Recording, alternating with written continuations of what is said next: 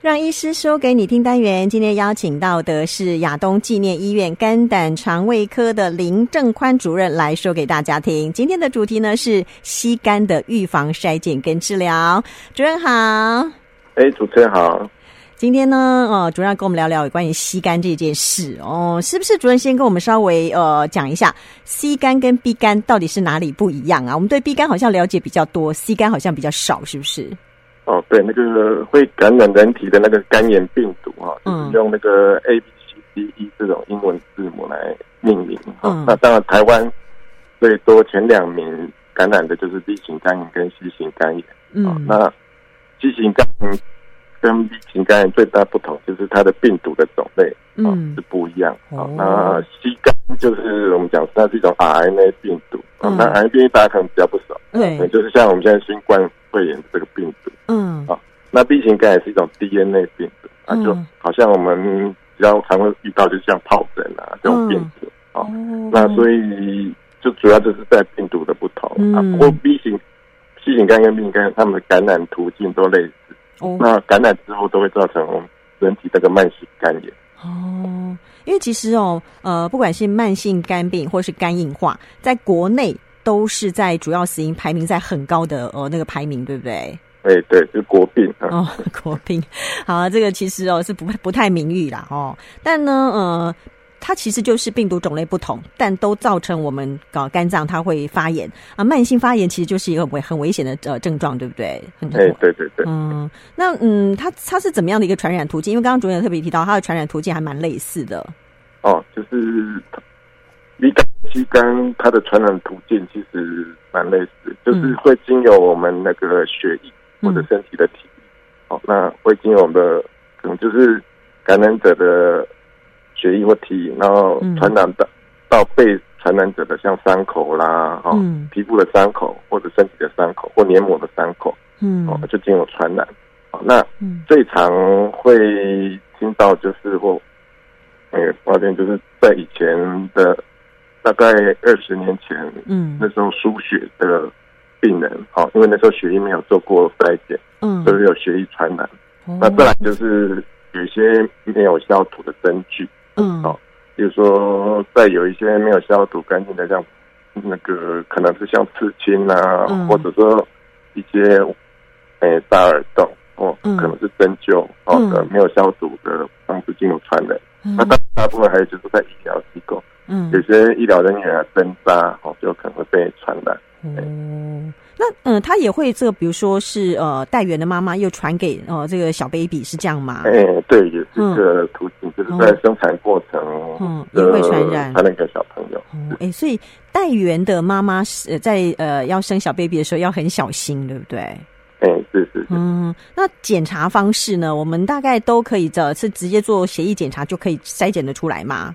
哦，对，就是我们会做一个血液的吸肝抗体的检查。嗯、哦，那如果说吸肝抗体检查是阳性的，哦、就代表可能就是一个带原者，嗯，要再进一步的检查。这样。嗯嗯，那像带原者他自己不会发病吗？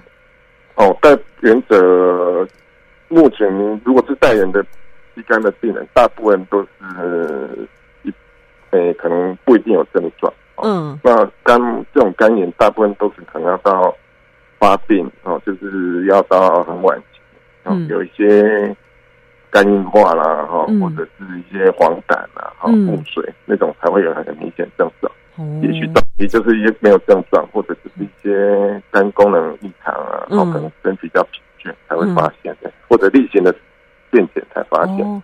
所以他如果没有去做过那个血液筛检，根本就不会知道自己是不是带原者的意思了。哎、欸，对对对。哦，所以这个其实，哎，必要的检查还是还还是一定得做啊。哦，是是，嗯，其实现在的卫福部也有补助啦。哦，如果大家呃想要知道自己的哦这个诶是不是有这个 B 肝 C 肝的问题的话，其实是可以接受那个呃筛检的。其实鼓励大家去做筛检。那主任是不是也跟我们稍微提醒一下？如果说哦我真的筛检出来我是那个呃 C 肝的带原者，我有没有什么需要特别注意的？哦，就是如果您的检查哈，有发现你是一个 C 肝带原者，当然。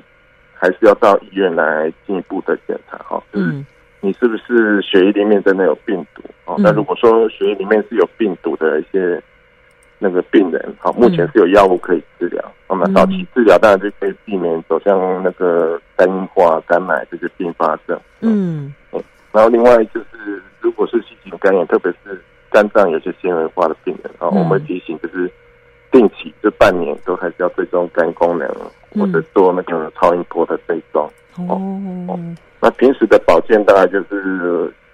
如果真的有这种肝病的人，还是避免酗酒了哈。嗯，然后还有就是说，服用一些比较不知名啊、不明的哦，有可能会造成伤肝的一些药物哦，偏方等等啊，就不要提醒。嗯，嗯其实呃，国人哦，大概就是服用成药或者是一般草药的问题，还比较就是呃比较严重一点，对不对？诶、欸，对，是有可能造成肝脏的伤害。哦，好，所以要特别小心哦。那有来路不明的东西，真的不要乱乱吃。因为很多时候哦，都说啊，这这个，诶、欸，这个中草药哦，吃了很好，什么有病治病，没病强身。其实它还是药哦，就是还是要弄清楚到底吃进去的是什么东西才行。那饮食方面有什么要特别注意的吗？如果它是吸肝带源的话，呃、欸，如果说是。我们讲肝病啊，不管是乙肝、乙肝，嗯，其实还是鼓励就是正常、均衡营养的饮食。嗯，然后倒不用说什么特别先是什么。嗯，如果说到了比较严重肝脏疾病，那可能那时候就会先吃蛋白啦。嗯。那么当然，在一般的肝病，还是希望就是营养补充。嗯，然后那个均衡的营养最重要。嗯。